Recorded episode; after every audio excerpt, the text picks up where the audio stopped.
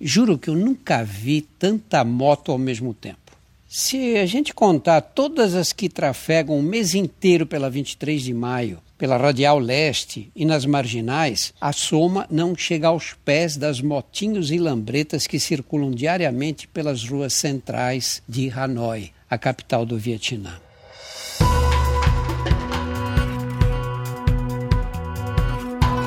Olá, eu sou Drauzio Varela e aqui você vai ouvir outras histórias.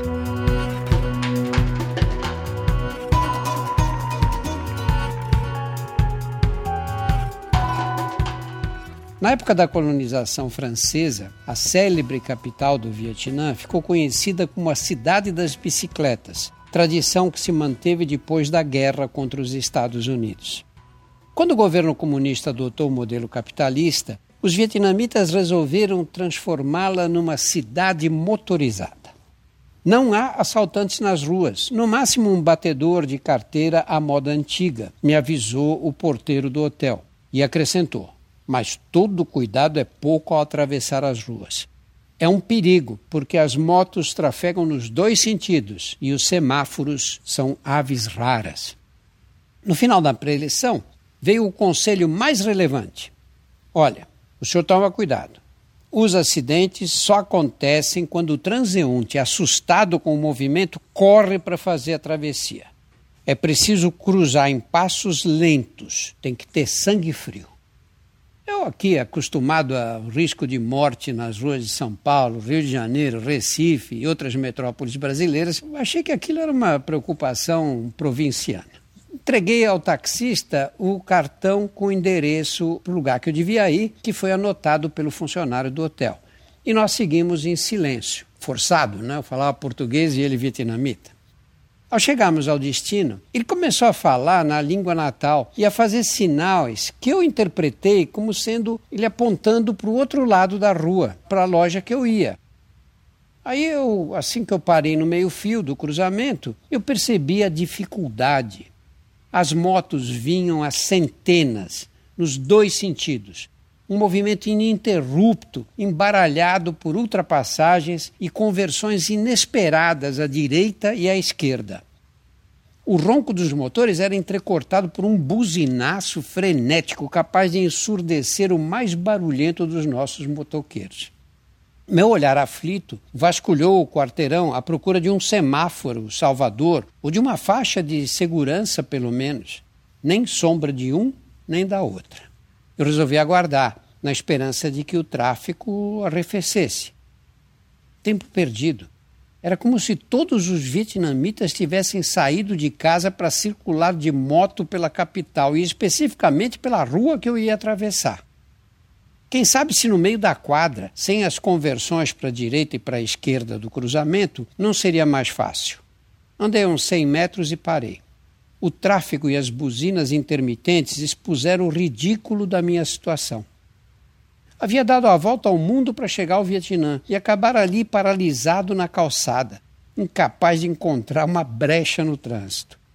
Três vezes ensaiei descer no meio-fio, numa delas consegui até dar dois passos para recuar de um salto assim que a primeira máquina infernal se aproximou ameaçadoramente, pilotada por um kamikaze com a mulher e o filho na garupa. Guardadas as devidas proporções, fiz ideia do que sofreram os soldados franceses e americanos atacados em campo de batalha por inimigos onipresentes, determinados firmemente a mandá-los de volta para casa. Quando o desânimo estava prestes a me dominar, divisei duas escolares do lado oposto, perfiladas como bonecas chinesas. Em câmera lenta, elas desceram da calçada e atravessaram a rua em passos miúdos, sem mover a cabeça para os lados. Não pude crer no que eu presenciei. Assim como as águas do Mar Vermelho se afastaram para o povo judaico passar, as motos desviavam das meninas. Parecia um número de circo. Quando a colisão se tornava iminente, o motoqueiro manobrava com habilidade para evitá-la. Ao vê-las sãs e salvas perto de mim, fui tomado de uma vergonha né? e ensaiei os primeiros passos. As motos começaram a passar por trás, pela frente e pelos lados. Que aflitivo aquele enxame motorizado na minha direção. Senti-me como se fosse um boneco de boliche alvejado por centenas de bolas de ferro, como se percorresse um desfiladeiro lotado de franco-atiradores, como se eu tivesse desprotegido num morro povoado de balas perdidas. Tive vontade de correr para acabar de uma vez com aquele suplício. Se tivessem que me atropelar, que o fizessem logo. Nada é mais angustiante do que o sofrimento antecipatório. Então decidi fazer igualzinho às meninas ir em frente bem devagar, sem olhar para os lados. Transferir para os motoristas a responsabilidade de preservar a minha integridade física.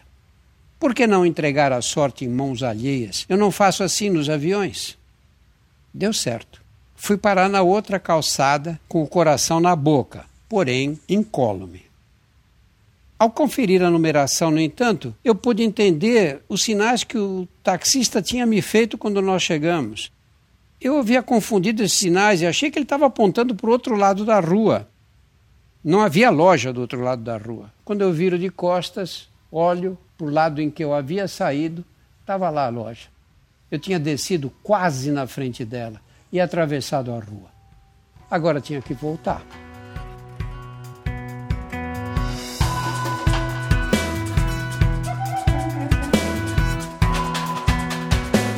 Semanalmente estarei aqui para contar outras histórias. A trilha sonora foi feita pela Insonores e a produção é da UZMK Conteúdo.